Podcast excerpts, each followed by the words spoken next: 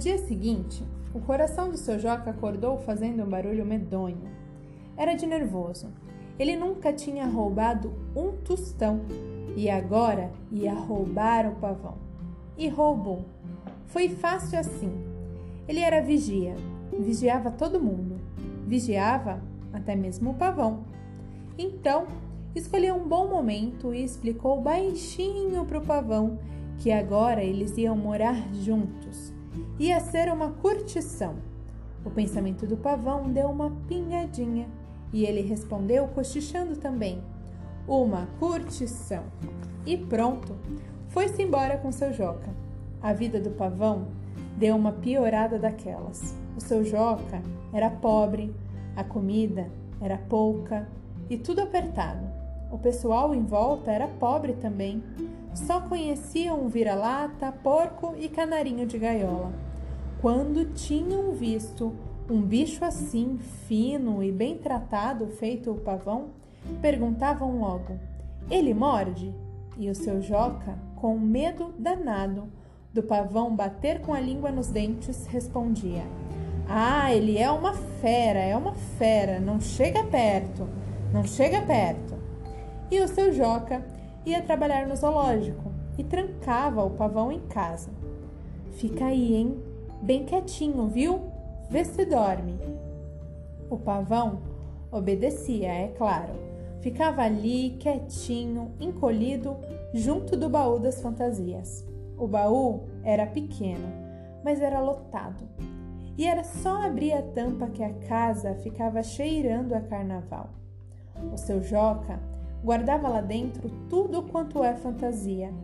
Fantasia que ele já tinha usado, como de marinheiro, de pirata, de surfista, de escravos, um monte delas. Muitas vezes, quando saía para trabalhar, o seu Joca ficava com pena de deixar o pavão tão sozinho e tão trancado. E então ele abria o baú e espalhava as fantasias em volta do pavão, para ele ter companhia. Arrumava elas todas como se fosse gente. O escravo de braço levantado, o surfista em cima de uma cadeira, que fingia de onda. E de tanto olhar para as fantasias, o pavão se habituou com elas e começou a curtir a companhia. Deu até para bater papo com o surfista, com o pirata e com todos eles. Era um papo pingado, mas melhor que nada. Oi, depois de um tempão continuava. Tô com uma sede. Esperava uma, duas horas e perguntava: E você, como é que tá? Três horas, depois suspirava: Nossa, tô com uma fome. E suspirava de novo: Ai, e você? E de papo em suspiro, ia se distraindo e o tempo passando. Mas quando era tempo de carnaval, a vida do seu Joca e do pavão dava uma melhorada incrível.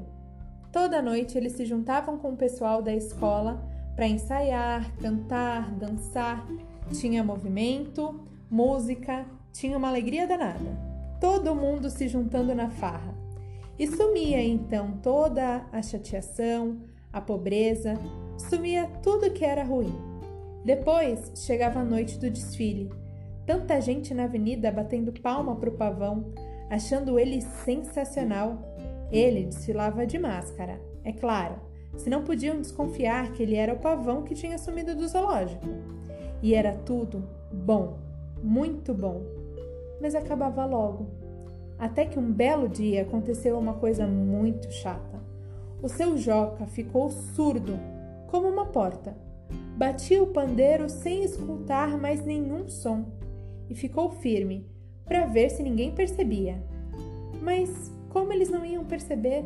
Tem um monte de gente tocando junto.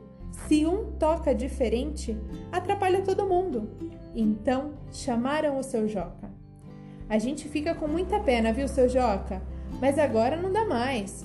O senhor deixa para tocar esse pandeirinho lá na sua casa. Combinado? E acharam que o seu Joca ia embora, mas que o pavão ia ficar. Acharam mal.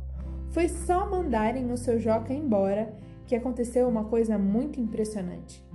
Ele começou a sentir um bruto arrependimento de ter roubado o pavão lá do zoológico e deu para pensar nas crianças que iam até o zoológico só para ver o pavão. Coitadinhas, elas não viam é mais nada.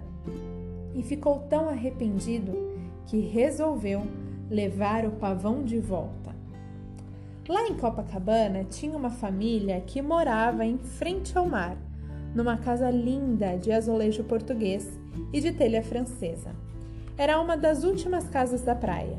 O resto, todo mundo já tinha vindo abaixo para fazer edifício, para fazer apartamento. E a casa ficava no meio de um jardim que era uma beleza, todo plantado com grama e era uma, uma grama inglesa.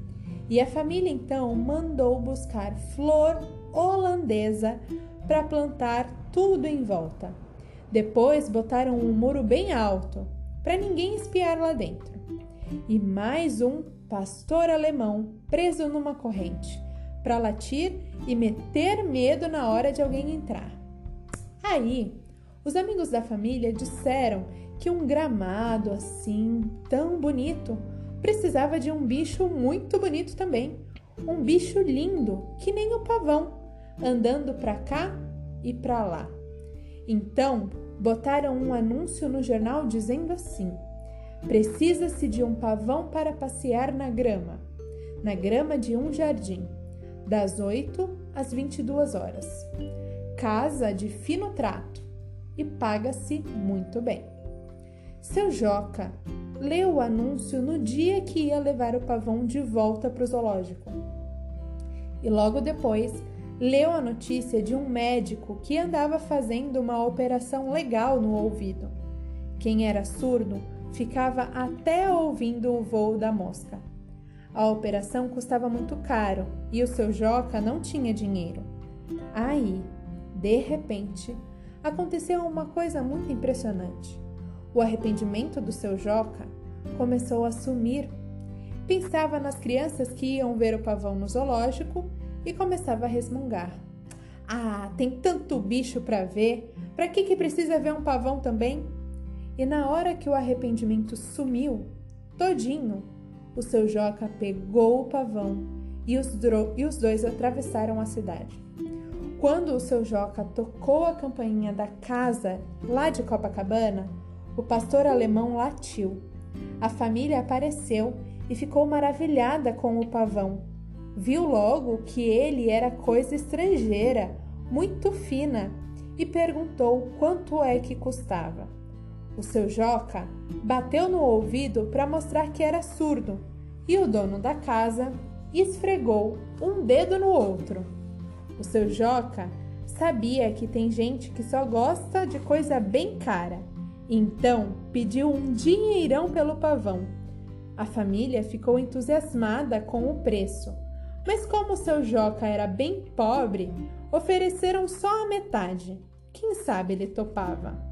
E como o seu Joca era bem pobre mesmo, ele topou. Seu Joca e o pavão se abraram e nunca mais se viram.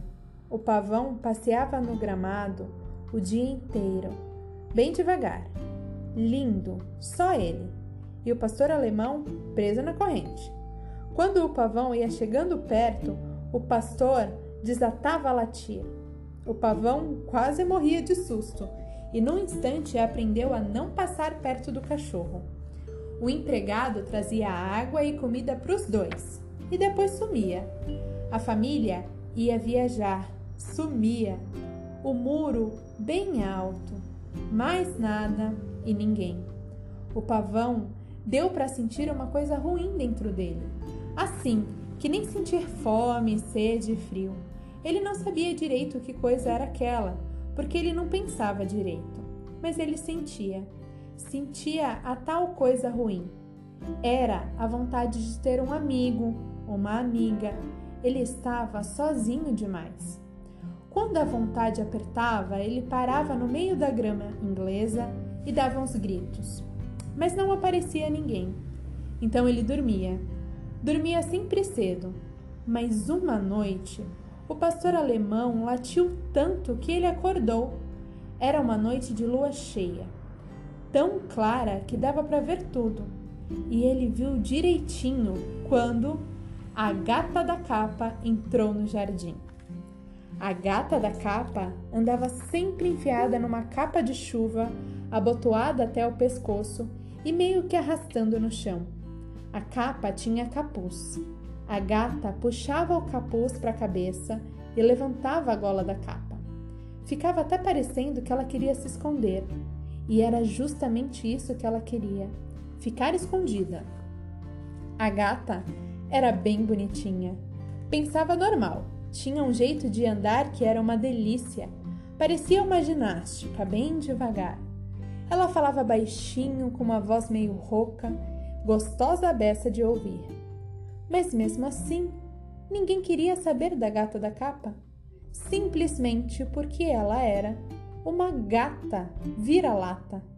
E diziam que vira-lata tinha pulga, que sujava tudo. Diziam que vira-latice pegava. E era só bater muito papo com um vira-lata para a gente ir se vira-latando também. E então enxotavam a gata da capa de tudo quanto é lugar.